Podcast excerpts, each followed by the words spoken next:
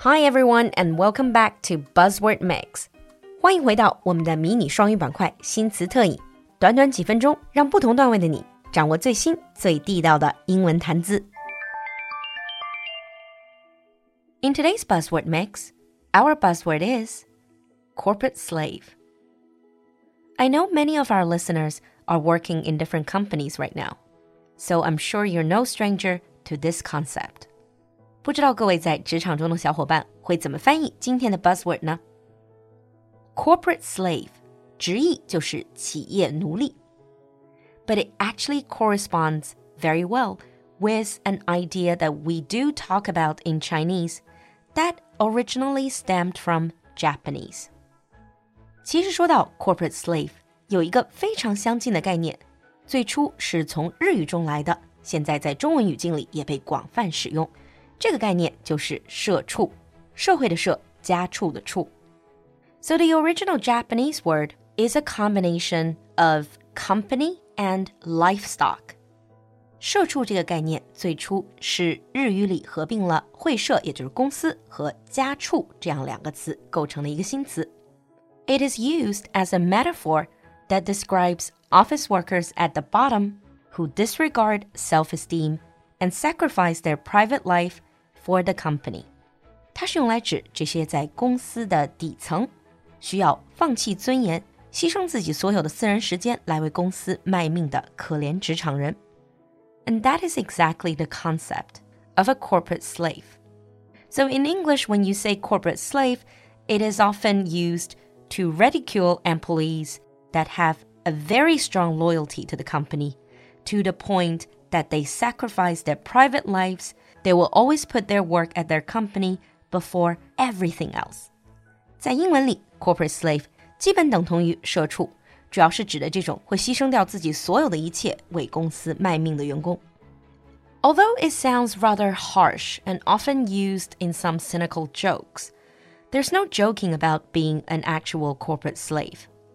When you are a corporate slave, it means you're literally enslaved by the company you work for. 很多人都喜欢拿社畜或者 corporate slave 来开玩笑，实际上这个词背后是真正的辛酸。一个真正的 corporate slave 实际上是 enslaved by the company，是整个人被公司所奴役的状态。And in the past few years, the whole talk about excessive overtime, about the 996 arrangements, sparked increasing discussion about corporate slaves. So here are a few signs of a corporate slave that you might need to watch out for. 接下来我们就来看看社畜的几个常见的特征。Number one, you are simply underpaid. When an employee is burdened with tons of tasks and increasing responsibilities without any increase in salary, we can easily guess what's happening.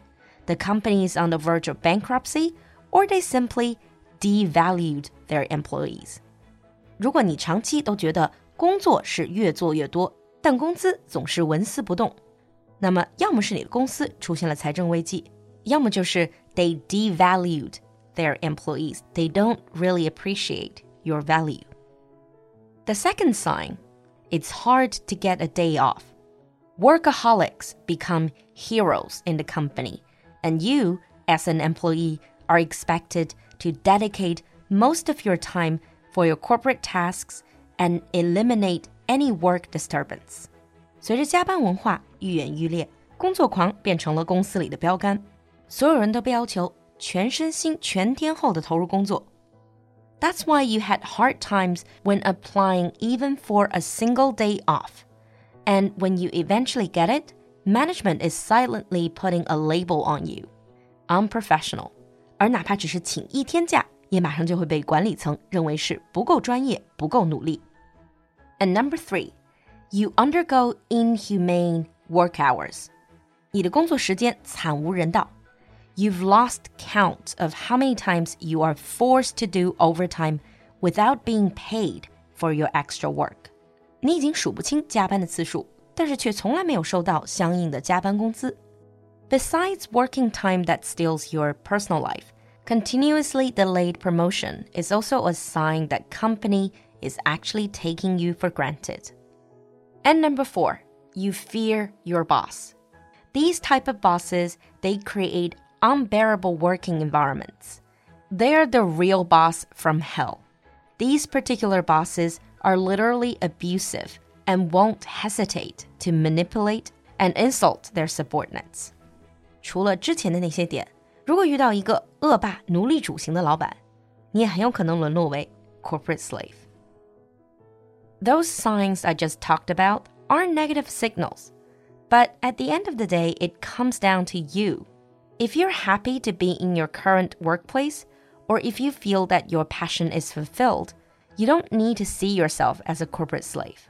But if you're not, you probably need to take some time and consider getting a new job. Now let's move on to sample sentences.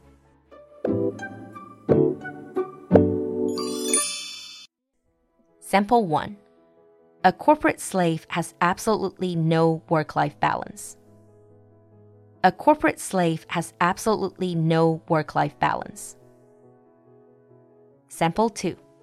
With this new 80 plus hour schedule and no pay rise, I feel like a corporate slave. With this new 80 plus hour schedule and no pay rise, I feel like a corporate slave. 你听懂了吗？关注我们的公众号“露露的英文小酒馆”来获取更多拓展内容。So have you ever felt like a corporate slave？期待你的分享，我们下期见。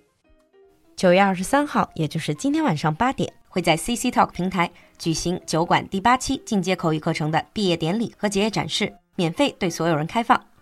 随着第八期的结业，第十期的课程也正式开放报名。在我们精心打造、干货满满的口语课程里，和露露一起敢开口、会开口，告别尬聊。现在报名有限时的特别早鸟价优惠，不要错过哦！想参加免费活动和咨询新一期课程，请联系小助手，微信号是。L U L U X J G three，L U L U 就是露露，X J G 是小酒馆的汉语拼音首字母，最后一个数字三，L U L U X J G three，我们在群里等你。